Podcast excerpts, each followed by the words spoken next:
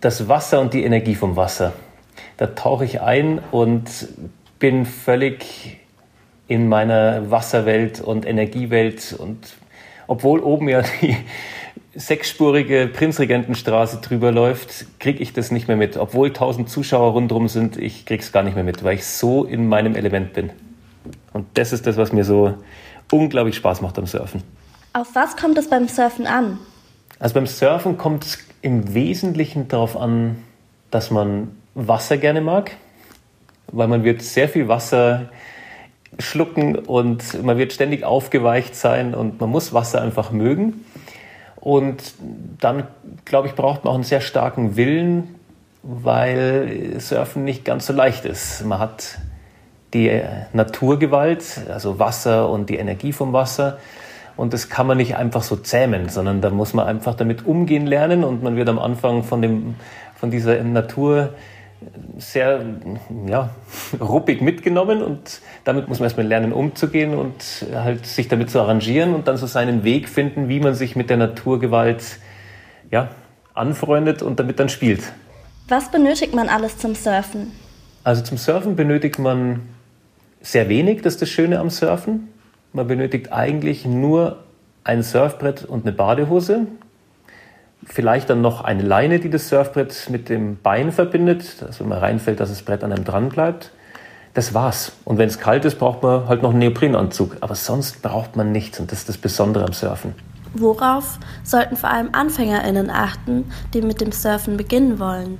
Also man muss unbedingt unterscheiden Meer und Fluss. Im Meer sollte man unbedingt einen Lehrer nehmen, der auf einen aufpasst und der einem auch sagt, wo man ins Wasser kann, an welcher Welle man eher lernen kann und wie die Strömungen sind und dann natürlich währenddessen aufpasst.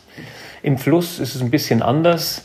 Da muss man eher schauen, dass man eine Stelle findet, die halt äh, anfängerfreundlich ist. Der Eisbach ist nicht zum Surfen lernen geeignet, weil er einfach sehr viel Energie hat und Steine unter der Welle sind, in die man dann reingedrückt wird und man kann sich sehr schwer verletzen. Deswegen muss man beim Flusssurfen vielleicht an der Floßlände anfangen oder in einem Wellenpool.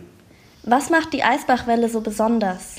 Das Besondere an der Eisbachwelle ist, dass sie wirklich mitten in der Großstadt München, im Herzen von München liegt und diese Energie ist auch bei wenigen Flusswellen zu finden. Also extrem viel Energie in der Welle und das mitten im Stadtzentrum. Wie ist es vor so vielen neugierigen Blicken zu surfen? Da muss man wirklich sehr stark ins Surfen eintauchen, damit man sich da nicht ablenken lässt. Aber ich kann mir vorstellen, für jemanden, der neu äh, im Flusssurfen ist oder der neu an dem Eisbach ist, ist das erstmal sehr ungewohnt und das fühlt sich komisch an, weil man ja eigentlich sich konzentrieren will auf Surfen und dann sind aber so viele Menschen und dann wird man auch ständig angesprochen und gefragt, ja, wie ist denn das? Und da muss man sich sehr konzentrieren und sich auf seine, seine Surf-Session sozusagen besinnen. Ist es im Winter nicht viel zu kalt, an der Eisbachwelle zu surfen? es ist sehr kalt im Winter zum Teil, ja. Ähm, früher ging es, wo es noch nicht so voll war, da war es gar nicht so kalt, weil man dann eben viel sich bewegt hat und viel Energie sozusagen freigegeben hat, dann wurde es dann warm. Aber mittlerweile ist es im Winter auch so voll, dass es schon auch sehr kalt wird, obwohl man sehr gute Neoprenanzüge tragen kann. Aber es ist mit Warten kann es durchaus mittlerweile sehr kalt werden.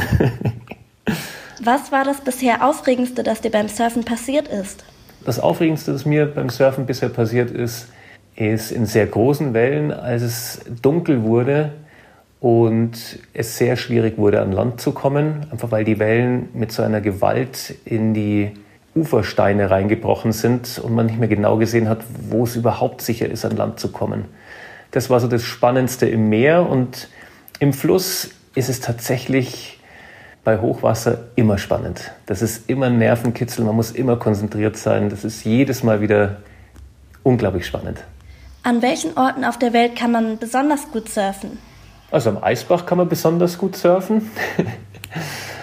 Und sonst wahrscheinlich die besten Gegenden auf der Welt sind, sind die Inseln und, und Wellen in, in Indonesien. Die sind so perfekt wie nirgendwo anders auf der Welt. So wie man sich eine Welle vorstellen würde. Das gibt es in Indonesien und davon richtig viele perfekte Spots. Vielen Dank für das Interview.